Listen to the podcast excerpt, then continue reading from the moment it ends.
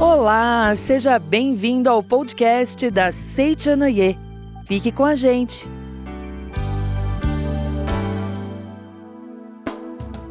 Todas as pessoas se defrontam com algumas dificuldades. Se a pessoa continuar esforçando-se, sem esquecer o sorriso, mesmo que não consiga vencer de imediato a dificuldade, acabará vencendo-a com certeza e encontrará a felicidade. Todas as pessoas, coisas e ocorrências que surgem ao nosso redor são professoras da escola da vida que nos apresentam questões mais adequadas ao crescimento da nossa alma.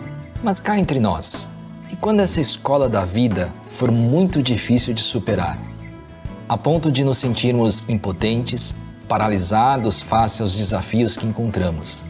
Quando a nossa mente fica todo o tempo remetendo ao passado das vezes em que fracassamos ou até mesmo no futuro, gerando uma ansiedade muito grande. Quando ficamos inertes porque dói demais tomar uma atitude, quais são as suas dores? É recorrente citarem uma música que diz: levanta, sacode a poeira e dá a volta por cima. Mas quando a minha dor é muito difícil de conseguir se levantar, Esquecem, por exemplo, que na letra da música tem um verso que antecipa essa estrofe que eu disse, que fala: reconhece o erro. Tem uma outra questão. E quando eu quero falar sobre esses meus medos ou sobre aquilo que me aflige e ninguém me ouve ou ninguém quer uh, dar atenção ao que eu tenho para falar, só tem sermão para me dar. Os amigos uh, só apontam soluções na ânsia de ajudar o quanto de fato a gente é amigo das pessoas. Já parou para pensar nisso? A nossa dor é tamanha que chega ao ponto de doer existir. Essa conversa é para nós, juntos, buscarmos alternativas. Fique com a gente nesse episódio do podcast Vivências.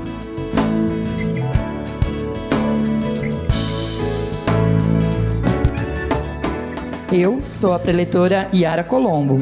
Eu sou o preletor Milton Suga e este é o podcast Vivências número 5, com o tema O que fazer quando se pensa em desistir.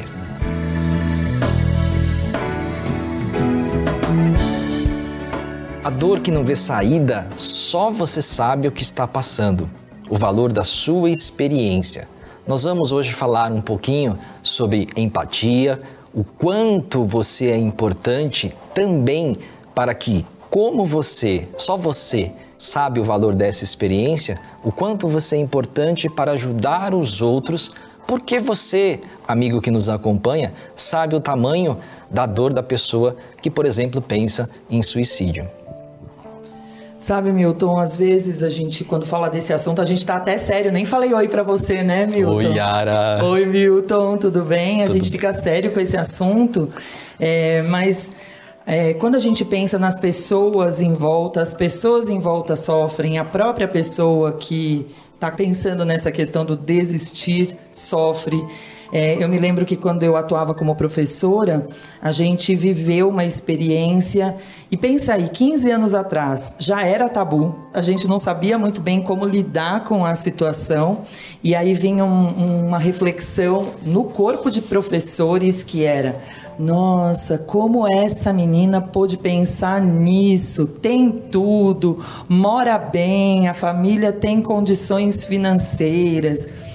Mas no final das contas, quando a gente parou para conversar entre o grupo de professores e ouvir também um suporte mais é, médico, psicológico, para dar suporte para a aluna naquele momento, para a família, a gente foi entendendo é, que a gente precisa aprender a ouvir, sabe? O tempo passou hoje, nem vou me aprofundar nessa história, mas essa menina hoje ela tem um canal numa mídia social para ajudar as pessoas em decorrência da sua experiência lá de trás e ficou uma, um aprendizado muito legal. Tempo e gente amiga para acolher importantes aliados. E o nosso podcast tem como nome Vivências. E as vivências de cada um, elas se tornam valorosas, para todos os sentidos, para quem ouve, para quem está passando por uma situação e até para nós que estamos estudando acerca desse tema, né, Yara? É isso mesmo, vivência é tudo que há de mais importante. Na verdade, a gente já falou disso aqui no nosso podcast. Não adianta a gente não aprender com as vivências das pessoas. A gente aprende e deve colocar isso em prática no nosso cotidiano. Essa é a base, inclusive, do ensinamento da Seichanoye. A você que nos acompanha, então, como você é importante para esse nosso podcast. As suas vivências são muito importantes para você que ouve, para que você que está passando por essa situação. Tantas questões para refletirmos de um tema tão sensível. Hoje nós trouxemos então, para nos ajudar neste podcast especial, o preletor em grau master Roberto Quito Fujiwara que além de ser um super preletor, também atua profissionalmente como psicólogo. Evidentemente que nós iremos tratar tudo aqui sobre a luz dos ensinamentos da Seiichi Noe.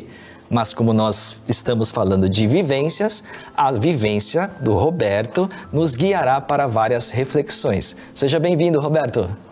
Então, queridíssimas amigas, caríssimos amigos que estão conosco acompanhando esse podcast, Preletor Milton, Preletora Yara, olá, Prazer enorme estar com vocês e vamos conversar então sobre esse assunto importante que envolve uma reflexão fundamental acerca do que é vida, do que é o viver, do que é felicidade, enfim, né, questões tão, tão importantes e cruciais da nossa, nossa existência, nossa vida.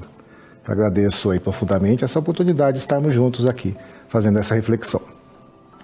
Muito obrigado, Roberto. É, Roberto, o tema do suicídio ainda é pouco abordado e isso torna um pouco mais difícil de falar. Até a Yara mencionou aqui que a gente começou bastante sério, né? A gente continua sério, mas vamos trazer é, uma leveza aqui dentro do nosso podcast, que é a nossa proposta também. Diante de tudo isso que a gente trouxe na introdução, eu vou deixar uma liberdade assim para você poder iniciar, começar dialogar e falar sobre esse tema uh, dentro do nosso podcast aqui. Então, é, o que, que você tem a nos dizer sobre essa nossa introdução que a gente fez aqui do nosso podcast? Assim? Acho que uma coisa que é importante a gente poder estar tá falando, né, que esse tema é um tema antigo, né, na verdade, o fato da pessoa decidir realizar essa decisão tão, como, como a gente pode dizer, tão radical na vida, né, que é, é abreviar, tirar a sua própria vida, é uma coisa que já vem desde há muito tempo, né foi ganhando vários significados, ganha vários significados ao longo da história, mas paralelo a isso vem também, historicamente falando, né, uma reflexão sobre o que é a vida, o que é o viver e qual é o valor da vida. Então não é à toa que durante muito tempo é, essa questão se tornou justamente uma questão proibida, porque, por exemplo, se você pega na história do cristianismo, né, teve um momento dessa história em que o pessoal se reuniu e resolveu tratar o suicídio como sendo um pecado. Né? Um pecado justamente, não dá para falar que é um pecado mortal, né? porque com certeza já envolve a questão da morte, mas como não dá para fazer nada em relação à pessoa que acabou morrendo, então foram realizando outro tipo de, de sanções. Né? Então é aquela coisa de a pessoa não ter mais direito de ser enterrado em determinados lugares, ou a pessoa perde o direito de receber uma oração depois da morte, enfim. Uma série de coisas foram sendo colocadas, né? Justamente, talvez, para trazer o outro lado. Qual que é o outro lado, né? Tentar sensibilizar as pessoas sobre o que, que é o valor da vida.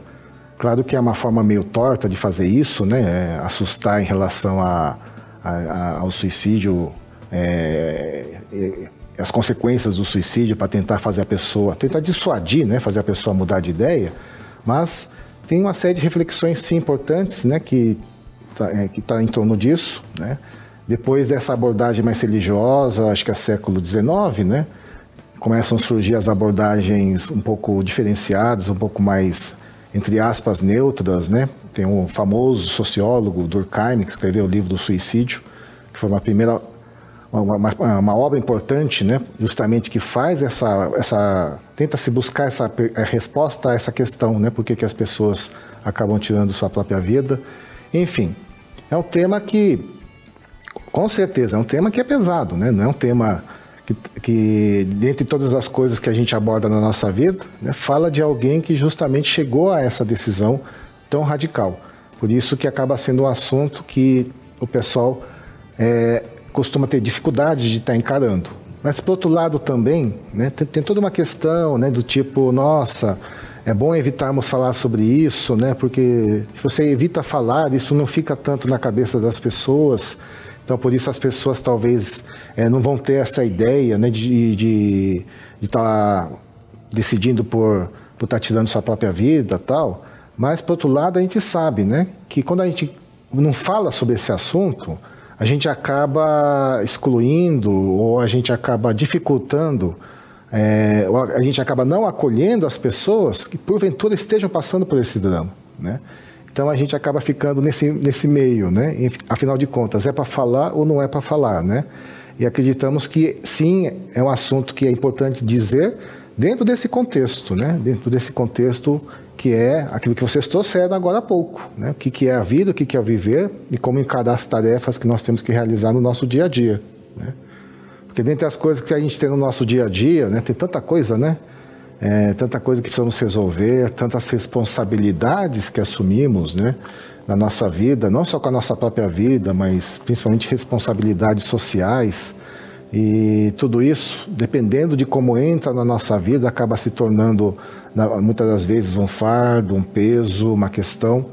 E será que precisa ser dessa forma? Será que a vida não pode ser melhor? Não pode ser uma vida é, com mais sentido, mais qualidade?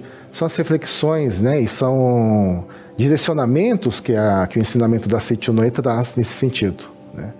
Então, o movimento Seichonoe, todos nós sabemos, né, coloca né, como, sendo, como seu objetivo construção do paraíso terrestre. Né? E quando se fala paraíso terrestre, justamente a gente imagina né, pessoas que vivem ali não apenas por estarem ali, né, mas uma vida significativa, uma vida de realização, uma vida em que as pessoas mutuamente colaboram para a realização também desses objetivos, né? Então, quando a gente coloca isso como um objetivo, justamente vale a pena nós refletirmos o que, é que precisamos fazer para que possamos atingir esse objetivo, né? E dentro desse desse direcionamento, acredito que é um tema muito rico de ser conversado, né? Não só para ajudar as pessoas que estejam passando por uma situação difícil, mas também para nós podermos pensar como realizar, como criar um futuro melhor para todos nós. Muito legal isso que você colocou. Estou aqui eu imaginando que cada um tem uma forma de olhar para o mundo. Cada um tem uma forma de, de interpretar aquilo que acontece e as relações com as pessoas também são diferentes, mais estreitas, mais distantes, em função da característica de cada um e por aí vai. E aí a pergunta para mim, eu de certa forma você já começou a falar disso é, algumas pessoas tomam a decisão de desistir e se suicidam. Outras não. Outras têm uma forma diferente de enfrentar às vezes os mesmos problemas. Por que que isso acontece? Tem a ver com essa questão do como eu enxergo o que é a vida? Acho que você toca no assunto que é bem importante, que é a questão da crença, né? ou podemos dizer mais ainda, a questão da fé. Né? É, quando eu falo crença ou fé, não estou falando de acreditar em Deus, alguma coisa mais apenas nesse sentido religioso, que também entra, mas é a visão que a pessoa tem acerca do que é a vida, do que é o mundo, do que é conviver com pessoas. Né? A gente sabe que as nossas crenças, elas têm o papel de organizar o nosso mundo. Né? A gente vive um mundo, o mundo tem os fatos, tem as coisas, tem as pessoas, tem um monte de, um monte de situações. Né? E a gente precisa viver ali no meio. É igual você entrar numa, num lugar pela primeira vez, ou quando você chega numa casa de praia que estava fechada durante muito tempo. A primeira coisa que você faz é organizar aquele espaço para você poder viver. Descobrir o que tem naquele espaço, tirar as poeiras, botar os móveis né, de acordo com a disposição que atenda às suas necessidades ou a, ou a as suas referências estéticas, né? Então isso, isso é organizar o mundo para que você possa viver, né? E a nossa crença, a nossa fé, nossos valores, elas ajudam a gente dessa forma, organizam a nossa, a nossa vida, organizam o nosso mundo. Então, a forma como nós acreditamos que as coisas são, justamente ajuda a organizar esse nosso mundo. ainda mais no mundo de hoje, com mais intensidade. É, apesar de que isso não é uma, uma marca apenas do mundo de hoje, como eu estava dizendo, isso já vem de muito tempo. Mas a gente vê situações em que justamente essa crença que organizava o nosso mundo se quebra por algum motivo, né? deixa de existir, ou é questionado violentamente, né? não só porque alguém chega e questiona, mas talvez por alguma experiência de vida que vira tudo de cabeça para baixo. E aí surge uma outra tarefa, né? Aliás, surgem duas, dois, dois pontos aí. Primeiro é, meu Deus, né? Tudo que organizava a minha vida desapareceu. Essa minha vida ruiu. De repente eu vejo que na verdade o mundo não era bem aquilo que eu acreditava. Isso faz com que a pessoa caia num vazio, numa solidão existencial, né? É muito grande e às vezes até uma solidão espiritual nesse sentido, né? E o segundo ponto é que uma vez que a pessoa vê tudo destruído, destroçado dessa forma, como ela vai lidar com isso? Né? E a história da humanidade mostra justamente duas vivências nesse sentido. Né? Tem muita história de vivência de pessoas que viram de repente a sua vida destroçada ou a sua vida questionada nos seus fundamentos, que ele achava que eram mais importantes para organizar o seu mundo. Mas assistimos também, é, e temos relatos né, de muitas, muitas, muitas vivências de pessoas que passaram por essa situação e conseguiram dar a volta, como vocês falaram, né? reorganizar o seu mundo, redescobrir ou até perceber que realmente aquela forma como ela organizava o mundo, entendia o seu mundo é, anteriormente, era uma forma talvez que era frágil, sim, estava baseado em algumas premissas frágeis, né? Por isso que por isso que ruiu. E a pessoa acaba buscando novas referências e às vezes constrói essas novas referências. Né?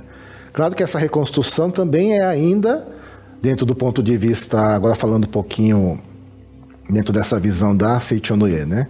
dentro do ponto de vista da aprendizagem da vida, aquele estágio que a pessoa atinge e fala assim, nossa, agora eu entendi, nós sabemos, né? Que é um despertar, é importante, mas não significa que é o último despertar da sua vida.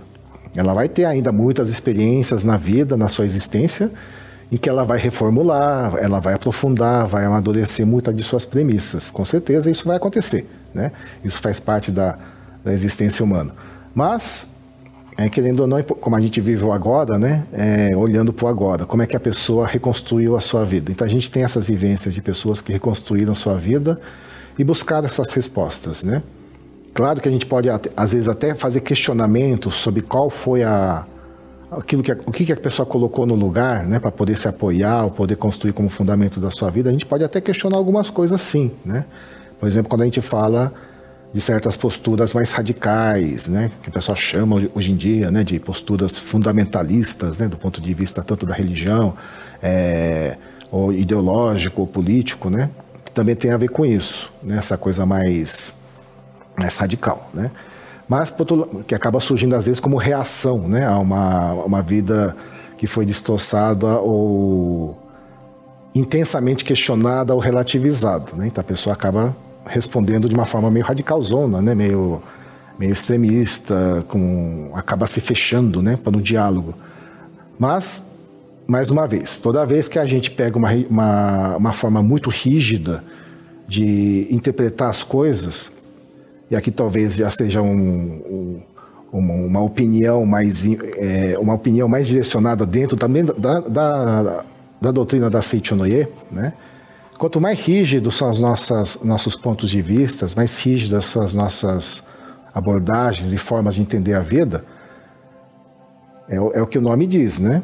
Aquilo que é sólido ou aquilo que tem forma, ele é fadado a quebrar, né? Então, com certeza vai quebrar de novo.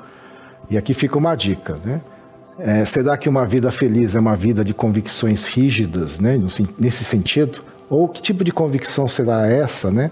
Que a, que a Seichonoe traz, propõe, quando se fala de convicção de filho de Deus, né? E são coisas para a gente poder estar... Tá, tá, eu estou fazendo essa provocação, né? Porque às vezes o pessoal fala assim, nossa, fulano teve uma fé inquebrantável, né? O que seria essa fé inquebrantável? Às vezes a gente acha que fé inquebrantável é uma fé sólida. Né? Nossa, a fé dele é sólida. Mas tudo que é sólido a gente sabe. Ou trinca, ou se vem alguma outra coisa sólida e bate, ela, ela acaba, pode acabar até se despedaçando. Né? Então, eu não vou falar agora o que, que seria essa fé que a Setionê propõe nesse momento, né? não percam daqui a pouco, a gente vai estar falando um pouco mais sobre isso, mas tá aí uma primeira, uma primeira coisa aí para você poder estar tá, tá elaborando aí o seu raciocínio, acompanhando aqui a nossa conversa. O preletor fica fazendo provocação, mas ele não faz provocação só com quem acompanha a gente, ele faz provocação com a gente também, não é, Milton? A gente ouve e reflete também. É, eu estava aqui te ouvindo e lembrando, inclusive até para a preparação do, do, do episódio, eu fiquei pensando, já pensei em algo tão extremo assim como ah, me suicidar? E eu cheguei à conclusão que eu nunca tive esse tipo de pensamento no sentido de pegar lá um, sei lá, um pacote de remédio, algo nesse, nesse nível.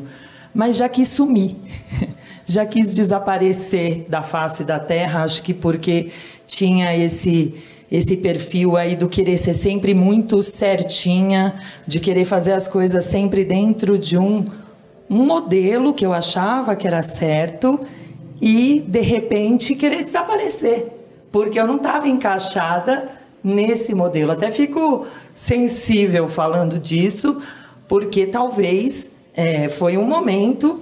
E hoje eu, eu penso, é igual você falou, a gente vai progredindo, a gente vai aprendendo, vai convivendo, vai, ter, vai descobrindo que a gente tem amigos, vai descobrindo que a gente pode ajudar as pessoas, vai mergulhando na gente mesmo e descobrindo que tem um universo maravilhoso aqui, mas é um exercício é, que é desafiador, palavra da Seichonoye que a gente sempre usa, é um exercício extremo mesmo de desafiar a gente mesmo.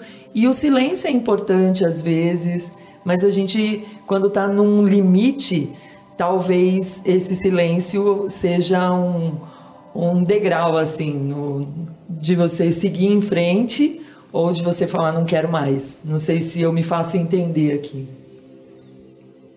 É, a gente vê esse movimento o tempo todo na nossa vida, né? Quando a gente pensa nos jovens, por exemplo, nos adolescentes, a adolescência é marcada por uma época de, de, de crise, de questionamento, mas também é marcada pela, pela opção em grupos, opção em tribos, né, convicções muito rígidas, né? Então, na nossa adolescência, a gente tem nossa ideia, na nossa juventude, a gente tem algumas ideias, né? Eu, inclusive, o mestre Masaharu Taniguchi fala sobre isso, né? O jovem, ele é muito puro, então é muito idealista. Então, certas coisas como justiça, como bem comum, são temas que são sensíveis, né?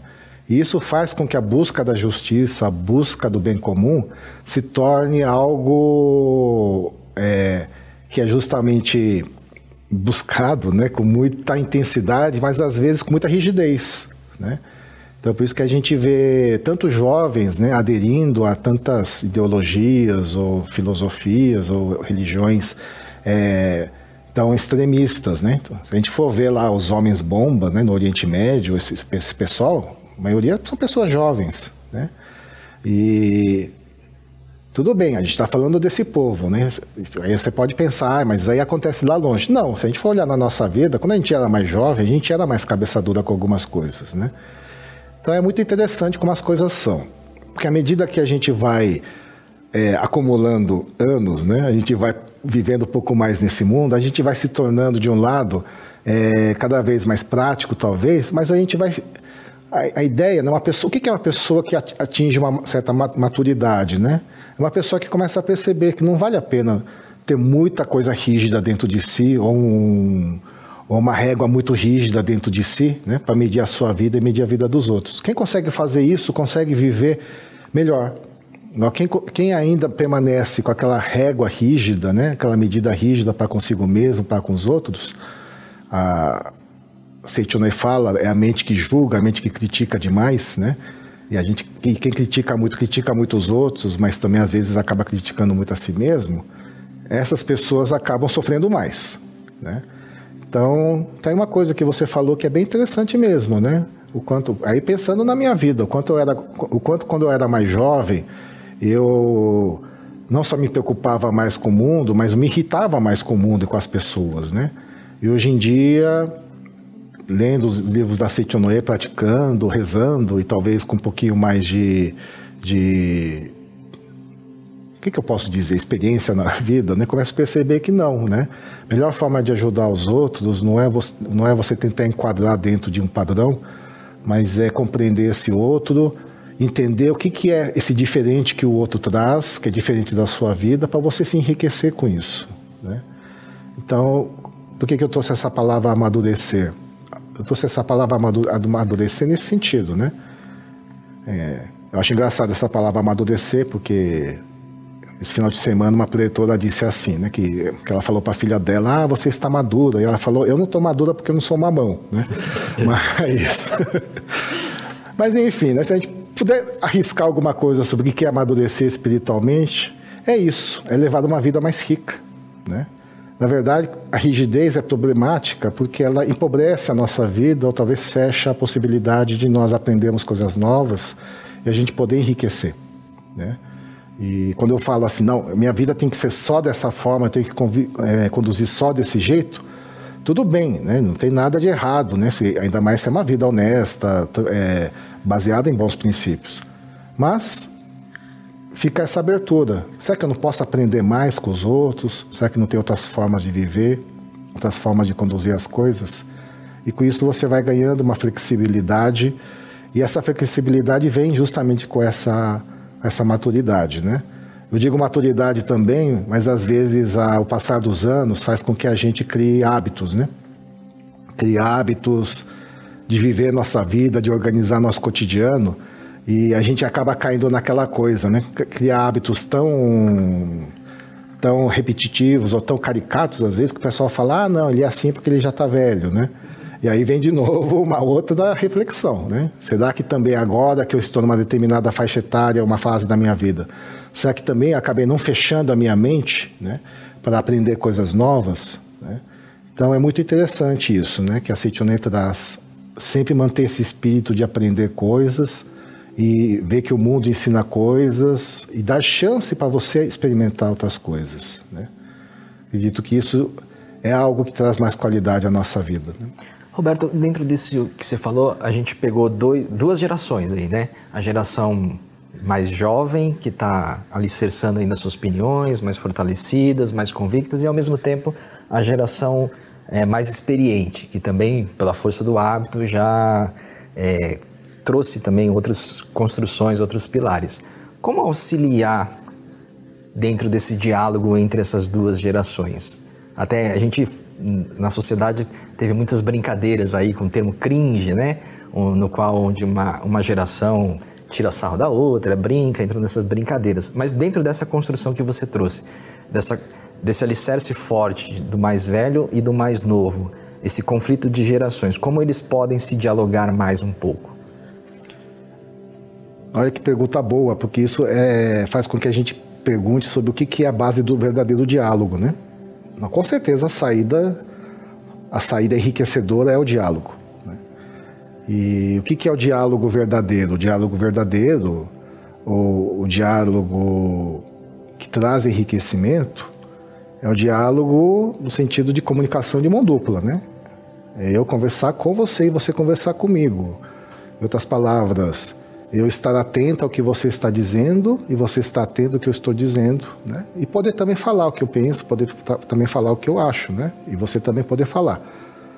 Uma coisa que a gente ouve muito no, no mundo de hoje, né? A gente tem muito o que dizer e a gente quer falar muito e as pessoas falam muito, mas cada vez mais parece que os ouvidos se fecham cada vez mais os olhos se fecham, né? Por que estou falando dos olhos, né? Porque hoje em dia a gente não conversa mais só com os ouvidos, né? Conversamos através dos olhos, né? Pelas redes sociais. E quando a gente vê, por exemplo, né, aquele pessoal que critica, chamado haters, né, que faz aquela crítica destrutiva, seja no, no Twitter, ou seja, enfim, na, na, nas redes sociais, o que a gente mais percebe, mais percebe é o quanto o pessoal não quer dialogar, né? Pessoal apenas quer falar, quer destruir, quer manifestar ou seu desejo ou a sua agressividade. E a gente está no mundo que está caminhando, tem um, tem um movimento muito sério né, nessa direção mesmo, né? Das pessoas se isolarem cada vez mais, se fecharem cada vez mais. Tivemos aí a experiência da pandemia, né? Que trouxe isso é, de uma forma muito intensa, porque a gente se fechou nos nossos lares, né? se bobear, a gente nem precisa mais sair de casa para realizar as coisas. Mas, claro, também tem a reação, porque a vida não vai só nessa direção, a vida também vai na direção da salvação. Né? É, a, vida, a vida traz seus dilemas, mas dá luz também para suas soluções. Então o pessoal começou a sentir saudade dos abraços, do conviver, do aglomerar, né? Então isso mostra que a vida ela é dinâmica, ela não é tão, ela não é tão ela não se entrega tão fácil em, em vários momentos, né? Mas voltando aí à sua, à sua pergunta, com certeza, acho que tanto o mais novo quanto o mais velho, né, ambos podem aprender, mas para isso precisa ter essa disposição de aprender. Né? Então, quando a Seitonai fala, viemos desse mundo para aprender, né, parece que é uma frase meio chavão, mas esse, essa, esse aprender precisa ser sublinhado muitas vezes, né? Afinal de contas, o que, que significa aprender nesse mundo, aprender nessa vida? Eu tenho uma postura de aprendiz realmente? Porque falar que é aprendiz todo mundo fala, né? mas realmente eu estou disposto a aprender? Se você pergunta para todos os casais, né, a maioria, né, é, é, quando você pergunta, né, a maioria vai responder que a, não, a chave para o casamento feliz é o diálogo. Né? E tá bom, todo mundo sabe, né? mas o que, que é o que é realizar esse diálogo no seu dia a dia? Né? Diz que a chave para uma boa vida familiar é o diálogo. E o que é esse diálogo no nosso, no nosso dia a dia? Então, quando a gente pensa assim, a gente começa a perceber que realmente né, a gente precisa viver melhor essa ideia do eu e o outro somos um, né? que não significa eu tornar o outro igual a mim. Né? Ele vai se tornar um a mim. Não. É eu me tornar um com o outro, né? uma direção não apenas de eu tentar me impor em relação ao outro, mas buscar eu convergir para o outro no sentido de entender quem é esse outro. Né? Aí, aí, que, aí que traz reflexão, aí que traz crescimento. Tá? Então, é, é, engraçado, né? Porque, claro, os mais jovens têm, uma, têm também uma visão crítica em relação aos mais velhos, os mais velhos também têm uma visão crítica em relação aos mais jovens, né? Dizem que isso é uma boa medida para saber se você está velho ou não, né? Quando você começa a criticar os mais novos, né? As gerações mais novas, achando eles muito estranhos ou muito superficiais, significa que você já está entrando numa outra fase, né? Mas é nesse momento que você precisa falar assim, peraí, deixa eu aprender com eles, deixa eu conviver com eles, e sabe que uma, uma coisa interessante isso, viu? É, o conviver é importante, né? Estar junto é importante. E tem gente que está junto o tempo todo dentro de casa, né? Mas parece que não convive, né? Não está junto fisicamente, mas não está junto espiritualmente, ou mentalmente, ou afetivamente, emocionalmente, né? Então, a partir daí que é o que o diálogo precisa ser estabelecido. Então, quando eu resolvo escutar o outro, decido escutar o outro, com certeza, eu vou ouvir coisa que eu não gosto, eu ouvi, eu ouvi coisa que eu nunca pensei, talvez eu serei questionado em algumas convicções minhas, mas pode ter certeza absoluta. Passado esse incômodo, o que resulta daí sempre é um crescimento, sempre é um ganho. Né? E mais uma vez, num mundo onde as pessoas se refugiam nas suas, nos seus fanatismos, né? É, fica difícil esse diálogo, né? Porque qualquer coisa diferente daquilo que eu acredito que eu escuto do outro, parece que me agride, parece que me destrói. Talvez seja o momento da gente se pensar, né? Será que a gente não está muito na defensiva demais? Né? Será que a gente não está se sentindo muito fragilizado? Aí voltando àquela pergunta da Yara, né? Da importância das crenças e da nossa fé. Como a gente vive um mundo onde realmente o relativismo ou coisas muito fundamentais das crenças que há muito tempo guiaram a humanidade através da religião foram questionadas pela própria ciência, é, as pessoas têm medo um pouco de ousar né, e ouvir coisas. Mas é um ótimo exercício, viu? Esse, esse, esse exercício da. Isso que mais se chama né, de autocrítica ou autoanálise, isso é bastante importante né, nesse sentido. Não é uma autocrítica no sentido auto julgamento ou auto-rebaixamento, né? Não é nesse sentido. Mas de você parar, perguntar, pensar, refletir onde é que dói, por que está doendo com certeza vem respostas importantes daí. Né? É, aquilo que às vezes para mim é trabalhoso de expor no cotidiano, é, talvez para o outro não seja, talvez eu tenha timidez, receio de me comprometer e de repente no universo das mídias sociais a gente bem sabe que não tem como o que foi para o universo virtual não tem como tirar e o sentimento que fica, a dor que fica, a tristeza que fica, porque não era o que você esperava. Por exemplo, esses exemplos de fotos, de uma, um post, você mesmo mencionou os haters aí.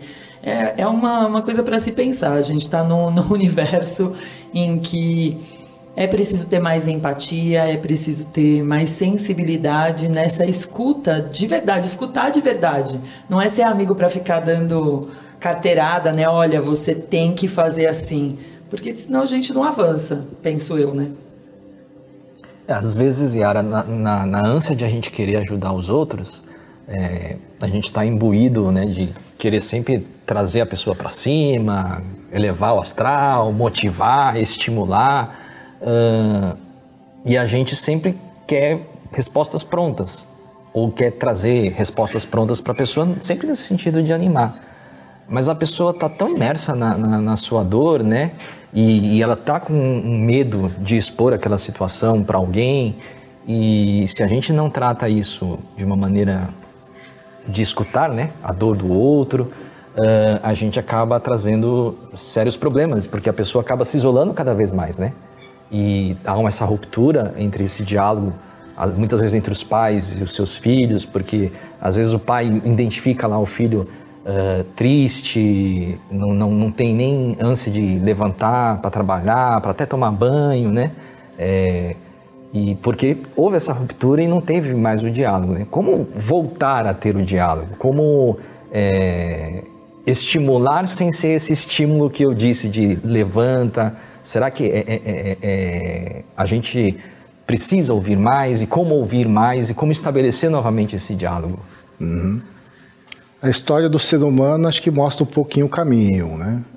Acho que a primeira coisa que a gente começa a fazer quando a gente nasce é escutar. A gente aprende a falar depois. Né? E, talvez porque a gente aprende a falar depois, a gente se empolga, né? Quando aprende a falar e não para de falar mais, né? É... Acho que o primeiro caminho é esse, né? Reeducar de novo o ouvir, o ouvido. Acho que tem dois órgãos aí, eu falo órgãos, né, mas na verdade não estou falando apenas do, do, órgão físico, mas tem dois, dois sentidos que são muito importantes no ser humano, né? Começamos a falar, começamos hoje falando da visão, né? Como eu vejo as coisas. Mas também é muito importante a gente aprender a ouvir. Depois a gente aprende também a questão do cheiro, do, do paladar, né? E do, e do tato. Mas, se falando de diálogo, acredito que precisamos aprender, reaprender a ouvir novamente. Os grandes conflitos mundiais, ou até mesmo conflitos menores do, da, do convívio humano, quando que eles começam a cessar? Né? Não é quando um resolve falar mais alto que o outro. O conflito cessa quando um, um dos lados resolve mudar de tática, ou mudar de estratégia, ou começa a mudar de atitude, e em vez de ficar falando, resolve escutar o que o outro tem a dizer. Né? É a partir daí que o conflito começa a ser desmontado. Né? Então é, é muito interessante nós observarmos isso, né? que a chave realmente está em nós decidirmos ouvir, começar a ouvir cada vez mais. Quando se fala em misericórdia divina dentro da Seichonoye, justamente a divindade né, que representa essa misericórdia divina, que é o Bodhisattva que reflete os sons do mundo, ele tem essa atitude, né? É a atitude do estar ouvindo, estar vendo, estar sentindo, né? Então, por isso diz lá própria, próprio louvor aos apóstolos da missão sagrada, né? Que é um texto, uma suta aqui da Sitionoe, é Deus, Criador do Universo, né? Vendo os sofrimentos da humanidade. Ou seja, existe essa essa ação, né? Essa ação de deixa eu escutar o que o outro tem a dizer. Né? A partir daí que começa justamente a, a transformação. Né? A gente fala muito de amor, né? Ah, eu amo, precisa ter mais amor, precisa ter mais amor. Mais uma vez, o que, que é o amor? Né? O amor, ainda mais nesse sentido misericórdia, no sentido de minorar o sofrimento do, do outro, né? É, é um amor que começa, se consolida, se fortalece através do ouvir, através do acolher o outro. Né? Então, aí está uma grande chave aí para a gente poder estar tá pensando em como fazer para melhorar as coisas e resolver nossos conflitos. Né? É interessante isso, viu? Porque pega qualquer texto que, que o mestre fala, né? Citioné fala sobre como, como eliminar conflitos, né? Sempre ele vai partir por aí, tá? Como eu, como eu enxergo o outro e, o que, e, e tentar entender o que, que o outro está querendo me dizer, né?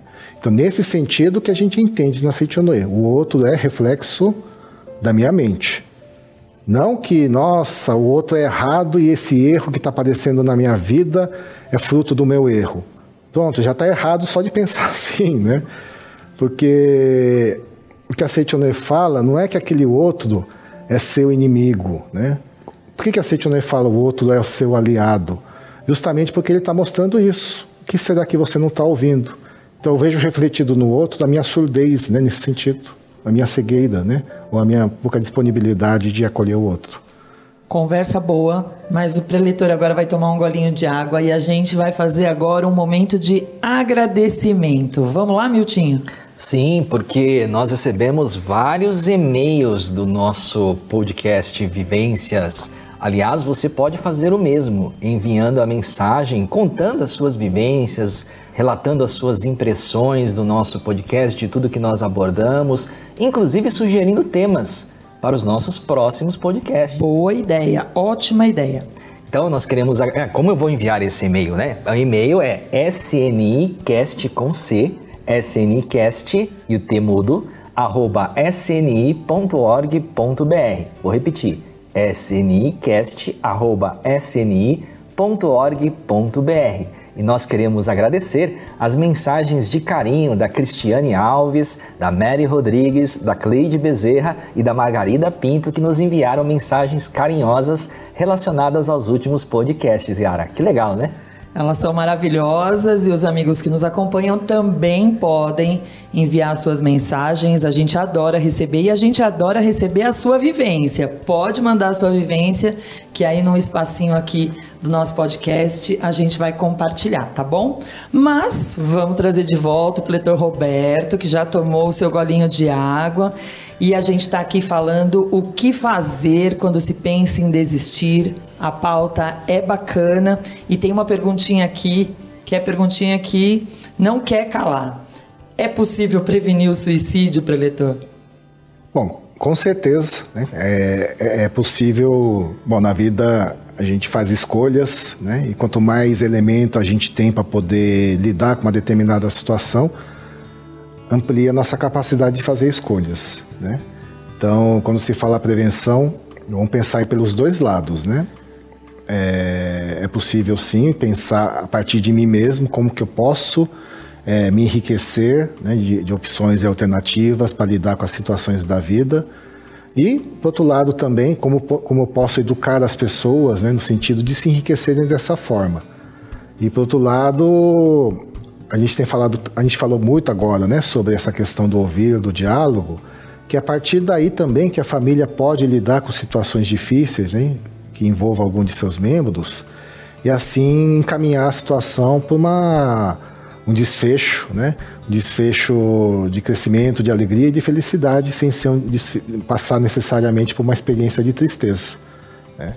Então, existe sim mudanças de atitudes, ou existe sim também é, caminhos que podemos seguir para viver, enriquecer a nossa vida e criar essa possibilidade de fazer com que as coisas aconteçam de uma forma maravilhosa cada vez mais. Né? Então eu, eu, vejo assim que o caminho da prevenção é o caminho do enriquecimento. Quanto mais eu consigo enriquecer de repertório, de reflexões, mas se enriquecem as alternativas para lidar com as situações. Por que, que eu estou falando de enriquecer? Né?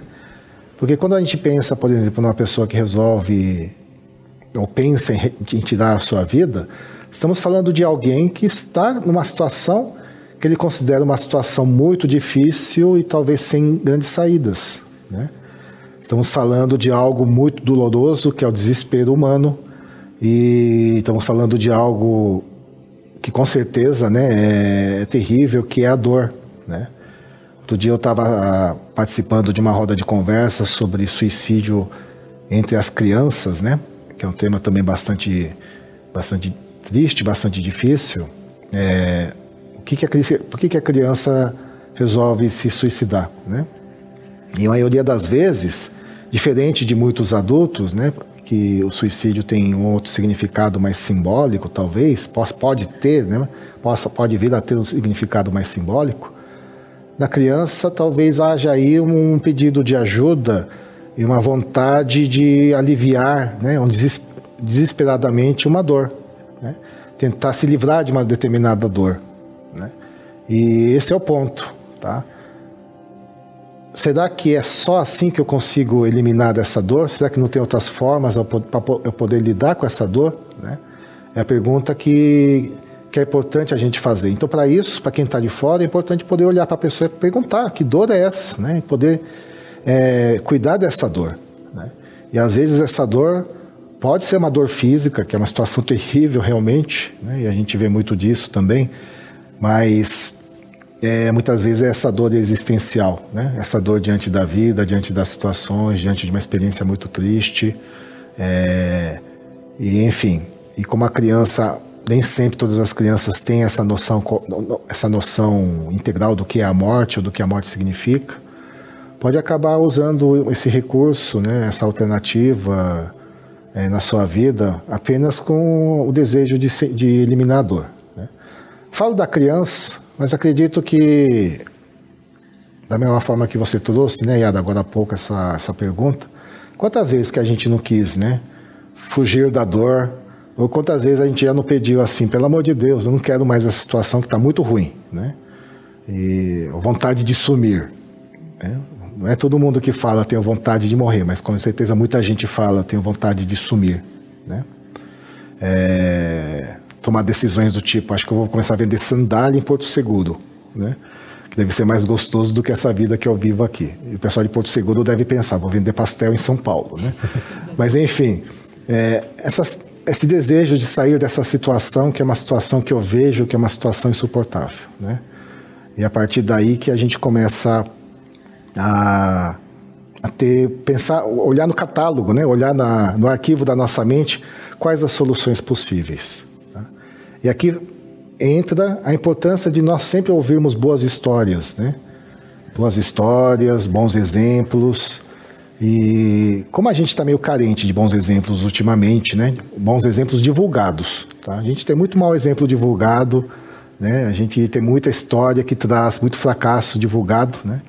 Que é bom porque de um lado você acolhe as pessoas que passaram por fracasso semelhante, né? Mas acredito que quando eu falo bons exemplos, né, aí que a gente precisa tomar cuidado também. Porque ultimamente muita gente pensa que bom exemplo é, aquela, é aquele exemplo de sucesso absoluto, né? É a pessoa que fez a melhor, tomou a melhor decisão e deu certo do começo ao fim. Né?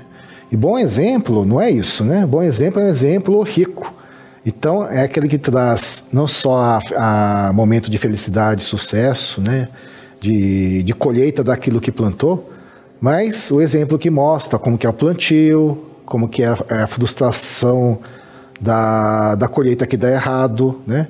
É, dá errada a, da, da entre safra, demora às vezes da entre safra, né? E como que a pessoa lidou com isso. Ah, eu plantei, aí deu tudo errado, aí eu descobri que aquela plantação não estava adequada àquele terreno, eu tive que re, refazer tudo isso, mas no fim, no fim, no fim consegui uma saída diferente, né? Então, quando a gente ouve essas histórias, a gente começa a perceber que a vida traz situações, mas a vida é tão grandiosa que ela traz também é, saídas, traz soluções, e às vezes essa solução é uma solução que não é tão imediata? Mas basta estar vivo que você vai ver que em algum momento você vislumbra uma luz diferente. Né? Por mais longa que seja o túnel, por isso que o mestre fala também, a Seichoné fala, né? por mais longa que seja a noite, noite é noite. Uma hora vai vir a alvorada. Né? Então, esses bons exemplos são bastante importantes. Tá? Então, eu sei que tem mais coisas para a gente abordar dentro dessa, desse, desse tema né, da, da, prevenção, mas pegando aí mais uma vez, só para poder fechar essa, esse raciocínio, quando eu falo enriquecer, é justamente isso. Né? Quanto mais rico for a minha vida de experiências, eu tenho mais ferramentas para lidar com as situações da vida. Tá? Assim como quanto mais eu escuto também conversas de pessoas que passaram por situações, né? É, isso também enriquece a nossa vida. Por isso que o povo adora ir na internet para ver experiências, para ouvir falar das pessoas o que, que elas pensaram, o que, que elas acharam, como que elas reagiram. E ali a gente encontra vários exemplos, né? Aí vai, do, vai dentro dos seus critérios de valor, né? É, de valores, né? Você pode considerar alguns exemplos melhores do que outros, alguns péssimos exemplos, mas ficam aí como exemplos, né? E talvez aí nesse sentido também ah, o cuidado nosso, né? Com que tipo de exemplo a gente vai atrás. Né? Sabe aquela coisa que o pessoal fala? Diga-me com quem tu andas, que eu direi quem tu és, né? A gente pode falar, diga-me seus exemplos, que eu direi quem tu és também, porque a gente seguia muito por eles, né? Para lidar com as situações da nossa vida. Aquelas coisas que a gente acha que não existe mais, existe sim, viu? A gente tem buscas pelos ídolos, pelos mestres, pelas referências, né? E aí eu vou, vou abusar dessa frase, né? Vou, vou abusar desse, dessa analogia. Diga-me quem são os teus mestres, que eu direi quem tu és, né? Diga-me quem são seus ídolos, que eu direi a vida que você vai levar, né? Porque tudo isso faz parte justamente da uh, daquilo que a gente utiliza para nós conduzirmos a nossa vida. Tá? E a crise existencial, crise de fé, é quando a gente vê esses ídolos e mestres serem questionados, né? Ou quando eles quebram dentro de nós como ídolos e mestres. Tá? O que, se a gente for observar de uma certa forma, né, de certo ponto, talvez não seja tão ruim assim, né? No sentido, resultado final, significa que a gente vai dar mais passos adiante, né? Mas no, no, mas no momento da crise, né, com certeza é doloroso. Muita gente fala assim, não, crise é oportunidade, né? Não, crise é dor. Né? A oportunidade surge depois, né? É, é a terceira etapa, talvez, da crise. Mas a primeira a segunda etapa é a dor, tá? Puxa, eu fiquei tão imerso no que o Roberto está falando, porque o nosso podcast é Vivências. E ele trouxe a riqueza da importância das experiências. Eu vou pegar a Yara de surpresa, porque tá, não está na pauta. A gente tem uma pauta, gente, aqui. É, mas a gente estava falando, na preparação, acho que desse podcast, a gente estava falando do valor das experiências e do quanto é importante ouvir o outro, também das suas vivências, das suas experiências. Eu não quero novamente utilizar só como uma propaganda, mas da importância de do amigo que nos acompanha compartilhar suas experiências, tal qual o Roberto relatou, que tenho certeza que são experiências ricas, reveladoras e inspiradoras, né? Você lembra dessa, dessa conversa que a gente teve? Essa conversa é muito boa, né? Porque, na verdade, a gente. É, parece que a gente só aprende sofrendo. Parece que só o sofrimento traz um grau de aprendizado. E a gente já falou isso em outros momentos. A gente tem que parar com isso. A gente tem que aprender de verdade a ouvir a, a experiência do outro, aguçar os cinco sentidos. Hoje eles foram tão falados aqui no nosso nosso podcast, né? Aprender com o que a gente vê, aprender com o que a gente ouve, aprender com o que a gente sente, com como a gente interpreta o mundo, não só na nossa perspectiva, mas eu olho o, o Roberto, o leitor Roberto compartilhando, eu faço as minhas escolhas, né? Diga-me quem são teus ídolos e eu te direi como vai ser sua vida. Então, eu observo. Ah, as histórias que eu sei que são trajetórias que são de crescimento e não é só daquele sucesso Master Plus, mas de um crescimento bacana, constante, que tem momentos de reflexão, de silêncio e é o segue reto sempre em frente. Eu acho muito importante trazer essa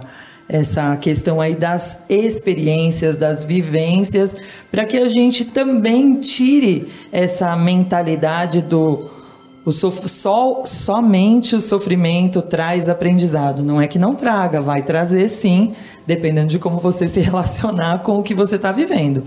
Mas dependendo de como for, é, é uma porta aberta para você se afundar realmente na solidão, na depressão, na tristeza e quem sabe a partir daí resolver desistir. Então, que o nosso Vivências aqui, nosso episódio 5, também possa ser uma reflexão, uma oportunidade boa de reflexão para que a gente possa ser experiência, né? servir de exemplo é, como, como pensar, como sentir. E aí cada um vai absorver isso de acordo com a sua leitura de mundo. É isso, né, Miltinho? Isso. É, trazer o Roberto de novo para o nosso para nossa conversa, é, dentro dessas uh, rupturas, né, do, do diálogo, uh, da gente perder até o contato de poder compartilhar com outras experiências, porque a pessoa às vezes entrou numa solidão tamanha que ela se isolou. É, como os amigos podem de fato ajudar, mas também identificar sinais de ideias, presenças de ideias suicidas, assim, de um colega na ânsia de ajudar, né? Ou seja, é, é, é, é, existem sinais que uma pessoa costuma apresentar que pode indicar a presença de ideias suicidas? Bom, na verdade, sinais de tristeza, sinais de decepção, né? uma autocrítica muito elevada, é, tudo isso é algo que nos chama atenção, né? Problema é que às vezes a gente está tão ocupado com nossas coisas também e as nossas, e as nossas decepções, talvez a gente não consiga escutar melhor, não seja tão disponível para o outro, né? Mas também tem pessoas que são assim, né? Que quando o outro aparece com uma decepção, uma tristeza, consegue esquecer das suas para dar ouvido ao outro e os dois acabam se ajudando, né? Então, tem várias situações. Mas os amigos nessa hora são realmente muito importantes, porque os amigos, né, geralmente têm uma característica que quando é pai, quando é mãe, às vezes pais que têm um dever pedagógico, né, e precisa aproveitar a oportunidade, né, para poder transmitir algum valor, transmitir algum ensinamento, e aí acaba aparecendo um sermão, né? E eu não falo isso porque os pais sejam ruins, né? Não, pelo contrário, é amor, é consideração, é a vontade de ver o filho acertar, né? Mas às vezes a vontade é tão grande que no quesito paciência, né? no, no quesito esperar um pouquinho mais o tempo do outro, a gente acaba atropelando. Agora os amigos às vezes não, né? Os amigos, talvez porque não tem essa carga pedagógica, e talvez porque o amigo é amigo, né? Em outras palavras, é aquela coisa, a gente pensa parecido, pensa igual, tem valores parecidos, a gente com, certeza consegue escutar melhor, né? E nessa hora o amigo é bem importante, né? O amigo é aquela pessoa que você pode falar e você pode se expor, você pode dizer quem você é, que ninguém vai te julgar, ninguém vai te... ou que você espera não ser julgado, né? Que você espera que não vai ser criticado, que a pessoa vai entender. Tanto é que se nessa hora o outro chegar com uma resposta atravessada, criticar ou julgar, né, acaba a amizade aí também, né? E... Mas acredito que acho que todo mundo pode se envolver nessa, nessa nesse trabalho, né? Nessa, nesse cuidado, família, amigos, né? Mas se você é um amigo que realmente quer ajudar o outro, é importante também poder poder doar o seu ouvido, né? A gente ouviu muita frase emprestar o seu ouvido, né? mas acho que não é emprestar não, porque não sei se é algo que, que vai ter a devolução nesse sentido, né? Mas é doar o seu ouvido, né? doar o seu ombro para o outro, isso é bastante importante. Porque no momento de dor, o que a gente precisa é justamente ser acolhido, ser compreendido nessa dor, né? Porque a dor é uma coisa muito solitária, uma coisa muito sozinha, e isso cria uma sensação de que você está entregue apenas você a essa dor. E quando você acolhe essa dor, você está falando, não, você não está sozinho. Né? Você tem alguém que está junto. E alguém que está enxergando algo um pouquinho diferente que você. Né? E nesse sentido, isso acaba se tornando uma referência importante. E quanto das nossas dores, né, quando a gente desabafa, não ajuda a, a, gente se livrar dela, porque justamente a dor vem dessa confusão, vem dessa desorganização interior. Né? E quando a gente conta para o outro o que está desorganizado dentro da gente, para contar para o outro a gente tem que organizar nossa, nossa fala. E o resultado disso é uma maior organização. Aí por isso que a gente sente um alívio. Nossa, né? senti um alívio. Ai, que bom que foi conversar com você. E a gente fala, nossa, mas nem falei nada de útil, né? Não, mas só o fato de você ter me ouvido já me ajudou. Né? Então acredito que aí está um ponto bastante importante da forma como nós podemos ajudar as pessoas. É parar para poder ouvir essas pessoas. Lá tem certos desesperos né, que surgem porque eu acabei me tornando uma pessoa que não tem contato com mais ninguém. Né? Eu acabei me fechando, me isolando. Tá? E nesse caso, é bastante importante você entender né, que, por mais sozinho que você pensa que você esteja, você não está sozinho. Né? Por mais sozinho que você acha que você esteja, não se sinta uma pessoa que o mundo todo vai te dar as costas. Se você não quer pensar coisa do tipo, não, não estou sozinho porque eu estou com Deus, né? É, pense pelo menos né, que existem sim pessoas nesse mundo que estão dispostos a te ouvir. Né? Isso seja em instituições, seja em, em certos grupos né, que trabalham, trabalham com essa questão, seja nas religiões, nas igrejas, com certeza, tá? Pessoas estão dispostas a te ouvir, né? Nessa hora, então, do desespero, é, dê mais um tempo aí para você mesmo, né? Procure essa ajuda. Né? Essa ajuda é bastante importante. Tá? Ou até uma ajuda especializada mesmo, né? Médico, psicólogo, enfim. E não, não, se sinta absolutamente sozinho, porque isso não existe no nosso mundo. Tá? Por mais que a gente queira, a gente não está absolutamente sozinho. Né? E querendo ou não, é, em tudo nesse mundo, realmente existe sim alguma saída, existe sim uma solução, existe sim uma possibilidade das coisas terem um desfecho diferente. E para isso vale a pena você poder estar tá dando essa chance para você mesmo. Né? E faça essa abertura. Né? Tá? Então, é importante acho que ter essa informação também guardada. Mas se você tem algum amigo, algum familiar que você queira ajudar, primeira ajuda, como eu disse, comece pelos ouvidos, tá? E depois pelo abraço, né, por todo esse contato humano, dê esse contato, mostre, conecte ele novamente com a vida, conecte, conecte de novo essa pessoa na rede, tá? Não digo na rede social, porque às vezes justamente a rede social pode ser a, aquilo que, que o traiu, né? ou aquilo que o decepcionou e, foi, e fez com que a pessoa se rompesse com tudo isso. Mas é conectar de novo a pessoa nesse movimento né, que existe no mundo, que é o movimento da vida. Né, e isso você consegue entregando justamente a sua vida, o seu coração, né, nesses atos. Tão importante o que o Roberto falou e me ocorreu aqui que tem uma outra forma, uma outra questão aqui para a gente pontuar, que é a família quando perde efetivamente alguém uh, pelo suicídio. Uh, aquela sensação de culpa, sabe? Não fiz nada, eu não consegui ajudar, é, deveria ter feito isso. Como que a gente tira esse, essa dor desse familiar que passou por essa experiência tão dolorosa?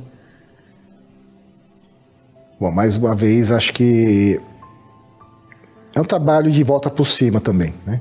que essa família vai precisar fazer, né? Trabalho de volta por cima que eu digo é, é vamos usar um termo da moda aqui, né? É ressignificar essa experiência, né?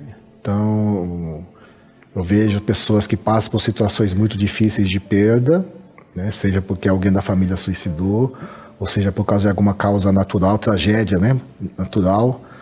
Nesse momento eu lembro, por exemplo, das pessoas lá no Japão, que tiveram seus familiares, né, que morreram todos, por exemplo, no tsunami, pessoas que perdem seus familiares numa situação absurda como uma guerra, né, ou um atentado terrorista, ou algum crime, né. É... Todas essas pessoas, né, com certeza, vivem uma situação de fundo do poço existencial emocional muito, muito grande. Né.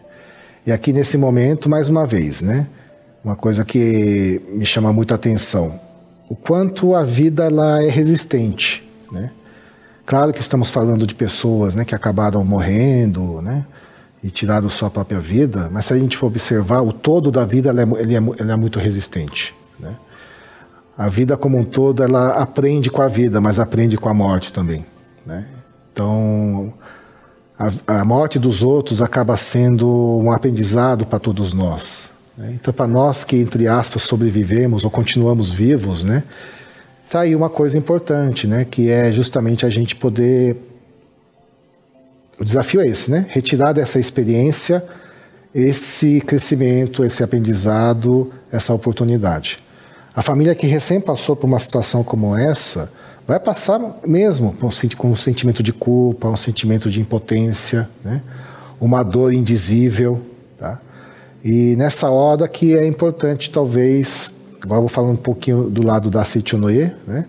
É, buscar voltar a sua mente né? Para a própria luz de Deus, né? o próprio amor de Deus, a própria sabedoria de Deus, não para que ele entregue uma resposta pronta nesse momento, mas tal qual o bem que nos faz, a gente, às vezes o colo da nossa mãe, o colo do nosso pai, é a gente se entregar a essa luz que existe, né? que só o fato de ser luz e estar, e estar presente, né? igual quando a gente sai no sol, né? depois de muito dia de frio, muito, muito dia em casa, a gente sai no sol, só o fato de estar naquele, exposto àquela luz já te aquece. Né? E isso é possível sim, né? mas para isso a gente precisa sair para essa luz.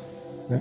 Então, passado aí o devido tempo do luto, do, o devido tempo do, do, poder digerir tudo isso, né? acredito que seja importante, é, não seja importante, mas acredito que o movimento que vai surgir depois é esse movimento de sair desse casco, sair dessa casa para se expor novamente a essa luz. Agora, tem casos que a pessoa não consegue sair da sua casa ou desse casco sozinho. Né? Aí, mais uma vez, é o momento de buscar essa ajuda. Né? Ou de, se você souber de uma situação dessas, procurar ajudar essas pessoas. Né? Essas famílias enlutadas. Quando eu falo família enlutada que não sai para a luz, é quando, eu, é quando a família vive naquela toada de tristeza depois de muito, muito, muito tempo. Tá? Não estou falando um mês, um mês depois, ou um ano depois, ou dois anos depois, né? Mas é aquele, aquela pessoa que está lá anos e anos e anos e anos naquela situação e parece que não consegue se reerguer daquela, dessa situação, né? Então, nessa situação é importante, assim, com certeza, a gente que está ao redor, que percebemos isso, irmos lá e oferecermos, mais uma vez, primeiro oferecer o ouvido, né? depois oferecer o nosso abraço e conduzir as pessoas né? pela mão mesmo para que ela possa sair dessa casa, possa sair dessa caverna, né? E possa enxergar essa luz. E é interessante que a Seitonei fala disso, né? O tempo todo o sol brilha. Até à noite o sol está brilhando. A única coisa é que a gente está de costas, né? O planeta Terra está virado para o outro lado, por isso que a gente não enxerga essa luz, né? Mas a luz está o tempo todo brilhando. Puxa, nós estamos chegando ao término do nosso podcast Vivências. Eu quero propor uma coisa, aproveitando a oportunidade, que além de sermos preletores, nós temos um preletor que também atua como psicólogo, mas uma preletora que está conosco aqui também, que é pedagoga, né? Então, vou propor que os dois deixem uma mensagem. É, e a primeira mensagem, Roberto, é, voltando para a pessoa que, caso esteja passando por ideias suicidas, que mensagem você pode deixar para essa pessoa? Eu trouxe aqui hoje o livro Convite à Felicidade, volume 2, escrito por Masaharu Taniguchi. É um livro da Seichonoye, página 71. É um texto que eu li esses dias, né? por isso que eu vou estar tá compartilhando com vocês. Né? Deus é a luz que ilumina a treva. Deus é a luz estritamente necessária para que o homem possa atravessar a treva. Vocês que tristes choram, levante os olhos e vejam a luz de Deus. Vocês que perderam o caminho na treva, levante os olhos e vejam a luz de Deus. Vocês acharão o caminho e terão novamente a coragem de seguir avante. Deus não está longe, está junto de todos. Pensem no seguinte: aí tem uma mentalização que você pode realizar. Né? Sou filho de Deus, em mim existe a luz de Deus que me orienta. A luz de Deus é a luz da sabedoria. Onde flui a luz da sabedoria, não haverá escuridão. Agradeço a orientação da sabedoria de Deus. Então diz aqui a primeira frase, né? Deus é a luz estritamente necessária para que o homem possa atravessar a treva. O que, que eu achei interessante dessa frase? Essa frase é interessante porque está falando que nós vamos passar por momentos também de, de túnel, de noite, de escuridão na nossa vida. E porque isso traz o enriquecimento, isso traz a, nosso crescimento. Ou às vezes, né, a escuridão que não passa seja sintoma de que a nossa mente não está mudando, que a nossa mente está permanecendo no mesmo lugar. Então fica aí o chacoalhão de Deus, né, dizendo, olha, né, já deu, já deu a noite, né, já deu o período de hibernação, né, já deu o inverno, né? O, o, a vida também tem outros ciclos, né? a vida também tem outros momentos. Enriqueça-se nesse sentido. Né? Então, de um lado, né, eu pego essa, esse ensinamento, saiba que existe essa luz de Deus, essa luz que brilha intensamente né, em todos os lugares. Saiba que essa luz de Deus, embora isso seja uma coisa que tem muito nevoeiro e a gente não enxerga no momento, né?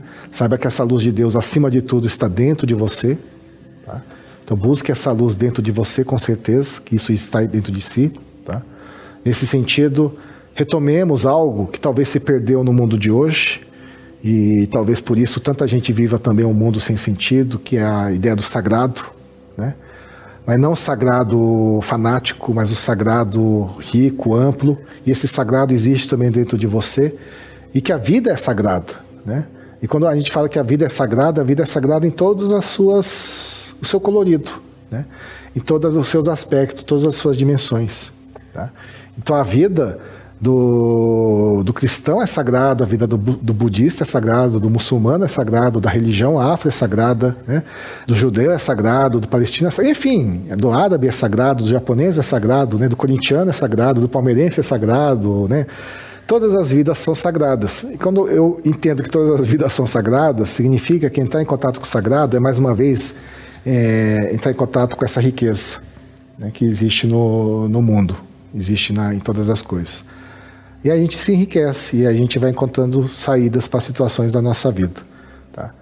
Lembrei-me há pouco né, da história do, do Romeu e Julieta, retomando aquela ideia. Eu sei que a gente está nos momentos finais, mas quero retomar uma ideia lá do começo, né, um pouquinho mais anterior, que a gente estava falando do jovem e das atitudes, às vezes, radicais, né, por ter pouca experiência na vida. Pouca experiência na vida significa poucas alternativas em termos de ferramenta para lidar com as situações da vida. É isso que quer dizer. Né? Não significa falta de sabedoria, não significa falta do que ensinar. Né? Significa que talvez precise, po possa aprender novas formas de lidar com as coisas. Então é interessante, né? porque tem a história do Romeu e Julieta, que todo mundo conhece, né? que é um casal que queria viver o seu grande amor, mas se esbarraram num profundo dilema. Né? E muita gente fala assim, Romeu e Julieta só aconteceu porque o casal era um casal adolescente. Né? Em outras palavras, a paixão aconteceu daquela forma porque era adolescente, também a gente pode interpretar dessa forma. Mas a solução que eles resolveram buscar, né, para tentar superar o seu drama enquanto casal, um amor contrariado pela sociedade, pela família, né? Se a gente for observar, a gente fica com raiva, né, até porque a gente vê quanto, o quanto teve de quanto foi desastroso, de, de, de barbeiragem mesmo, né? Mostrando um pouco mostrando um pouco, talvez, o quanto a gente faz as coisas de uma forma meio desajeitada, desengonçada, muitas vezes na nossa vida. Né? E quando a gente é jovem, a gente faz muito disso. Então a gente acaba esbarrando numa coisa, esbarrando numa outra e acaba falando assim, agora não dá mais. Né? Mas tenha certeza absoluta. O professor Seiichi Taniguchi começa um livro, né, que não está traduzido ainda, mas o primeiro capítulo daquele livro, quando eu li esses dias, diz assim: sair do fundo do poço. Né? Então, mais uma vez, deixo essa mensagem. Tá? Ser filho de Deus, como nós aprendemos na Noé, significa também entender que dentro de nós existe uma força que é capaz de nos tirar do fundo do poço. Tá? E pode ter certeza absoluta, vai ter situação que você vai falar assim: meu Deus, agora eu cheguei no fundo. Né? Nem todo mundo chega nessa situação, mas se você chegar nessa situação, saiba que nesse momento é, volte sua mente e lembre disso que nós estamos falando aqui agora. Existe sim dentro de nós uma capacidade de sairmos desse fundo do poço. Tá? E busque avidamente esse eu verdadeiro que está dentro de você nesses momentos. Os depoimentos mostram pessoas que conhecem o ensinamento da Seichunoye, que passaram por uma situação de dor, ou às vezes até passado por uma situação né, de depressão, uma situação de melancolia, uma situação de, de, de crises como crise de ansiedade, crise de pânico. Né? Por terem essa referência da Seichonoye, é, tem muitos relatos né, desses amigos que com todo pegaram firme nas práticas, nas orações, nas rezas, né? E praticaram, e praticaram, e praticaram, e conseguiram dar essa volta por cima e conseguiram superar, tá? Então, para as pessoas que já conhecem a Citionoe, fica aqui também essa é quase uma orientação preventiva. A gente pode pensar assim, né? Mas no fundo é se a gente caminhar sempre dentro da saúde, né? O corpo bem bem preparado saudavelmente vai lidar com todas as intempéries e vicissitudes existenciais, né? Ou seja, as, as coisas do dia a dia, né? Então, pratique sempre o ensinamento, tá?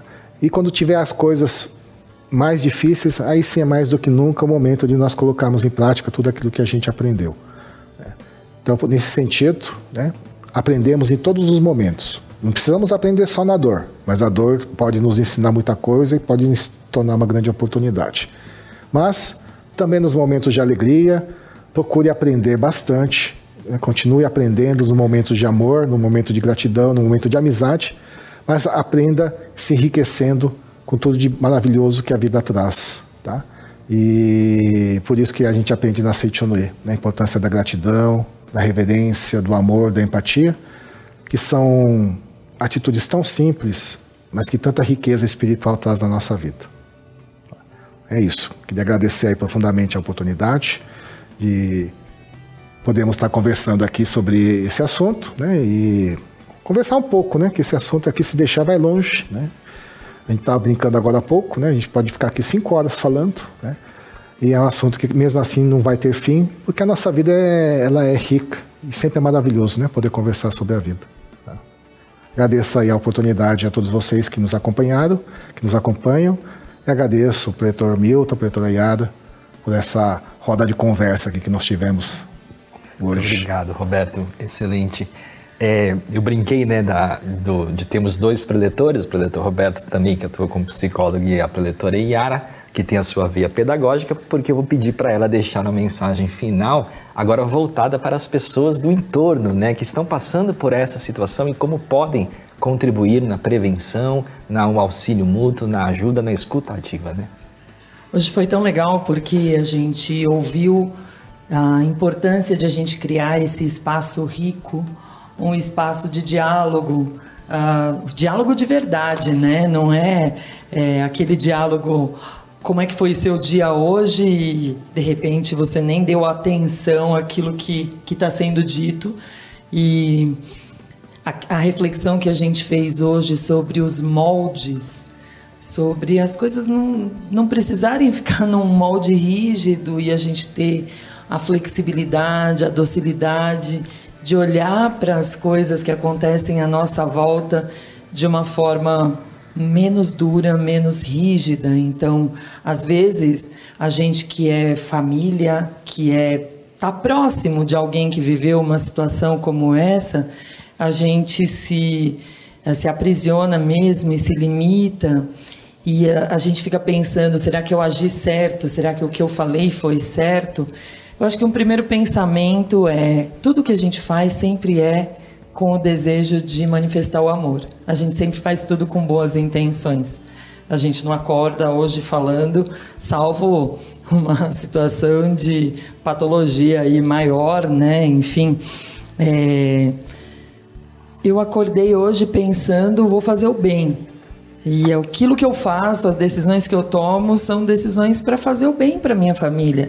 Às vezes a gente erra na mão, gente. A gente erra na mão, fala um pouquinho mais grave aqui, é, deixa de escutar ali, mas a gente precisa lembrar sempre que o que cura é o amor. Então, o leitor Roberto trouxe o convite à felicidade, eu trouxe o Pensamentos de Sabedoria, também do mestre Masaharu Taniguchi. Tem uma frasezinha pequenininha aqui que diz assim: É o amor que tudo supera. O amor tudo soluciona e tudo domina. O amor é o último vencedor, mesmo porque o amor é Deus. Então, se você familiar tá nesse nesse contexto, lembre-se de como expressar o amor. O amor não é algo que tem a forma, mas ele pode assumir todas as formas. E aí, se você tiver que assumir a forma do ouvir, vai ser a do ouvir. Se for a forma do silêncio, vai ser a do silêncio. Se for a, a, a forma do rir, vai ser a do rir porque esse amor é o que habita o seu coração. Então, é desse jeito que a gente gostaria de convidar os amigos que nos acompanham a viver o amor, viver o amor intensamente. Olha, gente, eu, eu achei que tinha concluído, mas a preletora Yada levantou uma bola né, que me, me, remeteu a uma coisa que acredito que é bem bacana. O professor Seiichi Taniguchi, ele escreveu escreveu um hino, né? Um hino da Seichonoye, não está traduzido em português, mas é um hino que tem o título Porque eu, porque eu te amo, alguma coisa assim, Porque eu te amo, né? Ou Porque eu amo. E é um hino que tem um momento que é um momento que te choca, né?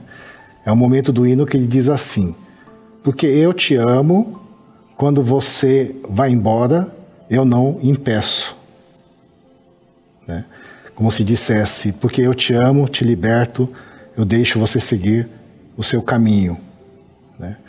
Aí você estava lendo, eu lembrei disso, né? Dentre esses exercícios de amor, talvez em determinado momento, a família que teve alguém que partiu nessas condições e foi embora, né? É, porque ama, é, precisa soltar, precisa libertar. Né? Você resolveu ir embora, precisou ir embora, mas porque eu amo, não vou impedir. Isso faz parte do seu crescimento espiritual. E na Seitonei a gente acredita, a gente sabe que a vida é eterna, né? que a vida da pessoa né, que, que acabou se suicidando, ela vai continuar. O, o aprendizado vai continuar também no mundo espiritual, ele vai ter um momento que ele vai, né, talvez não foi aqui na vida terrena, mas lá no mundo espiritual, ele vai sair desse túnel, ou talvez numa próxima vida, numa próxima encarnação, ele vai chegar lá. Né? E nesse sentido, tá? É, manifestar esse amor é também, acima de tudo, talvez um exercício desse desapego, né, de dizer: você precisou partir, você foi embora, e eu, por amar, eu solto, liberto você nessa radicalidade mesmo, né? De deixo você ir. Né? Então, vai, vai viver e aprender e estudar aquilo que você tem que aprender nessa dimensão que você está agora. Né? E com esse sentimento de amor, realizar as orações, realizar as práticas que nós aprendemos na Situnui. Tá? Então, quis deixar esse apêndice aqui, porque essa mensagem que você leu, acredito que traz essa reflexão bem importante, realmente. O amor é, em todas as suas facetas, né, é, é a grande, grande chave. Nada como ter um convidado do naipe do preletor Roberto Quito aqui com a gente para fazer esse apêndice, como você falou, tão importante, o amor liberta, muito muito profundo isso e certamente o amigo que está aqui acompanhando a gente é, ganhou aí esse presente de ouvir essas palavras que pode ser que seja bem trabalhoso, pode ser que, que realmente seja um, uma ruptura é, que promova algum tipo de dor, mas é o amor liberta de verdade e aí no plano uh, fenomênico espiritual é, essa alma vai seguir o seu caminho e a gente aqui no plano fenomênico material vai continuar também seguindo o caminho feliz e livre, porque o amor é assim. E aí, preletor Milton, que também tem muita vivência, muita experiência, eu acho que pode bem deixar a tal da lição de casa para gente. Sim, nós temos, não é porque temos convidado que não teremos lição de casa. Nós temos sim a lição de casa e é uma lição de casa muito especial para todos que nos acompanham realizarem em suas casas após ouvir esse podcast durante o período que vai ao ar este podcast até o próximo. Mas neste período, realizando a sua vivência, realizando a sua prática, compartilhe conosco a sua experiência. E é mais uma mentalização. Lição de casa hoje está fácil. Que está no livro Vivendo com Plena Liberdade, volume 2, na sexta edição, página 58, que diz o seguinte: Além de agradecer a Deus, e a todas as coisas e pessoas que o rodeiam, você não deve se esquecer de agradecer a si próprio, porque mesmo sua vida não foi criada por você, mas sim doada por Deus, e constitui o prolongamento da vida de Deus. Mentalize como segue: Eu te louvo, minha vida, tu és vida de Deus e se aloja em mim. Sempre saudável, sempre forte e vigorosa, sem te prostrares diante das maiores dificuldades, suportando bem as maiores provas. Cumpres a sagrada missão por Deus atribuída. Eu te louvo e te rendo graças. Lição de casa, mentalização para todos realizarem deste podcast. Até o próximo. Essa oração é maravilhosa. E aí, nesse momento, dada a lição de casa, feitas todas as reflexões, Nós vamos agradecer ao pletor Roberto pela presença aqui na nossa gravação do podcast Vivências. Muito obrigado, pletor, por nos ajudar a pensar sobre esse tema. Eu que agradeço a oportunidade. Pensamos juntos. Episódio de estreia com convidado. Que honra ter o preletor Roberto com a gente. Né? Sensacional, sensacional. E aí, se você que está acompanhando a gente gostou da presença de um convidado, manda aí pra gente as suas sugestões, porque a gente vai ficar muito feliz.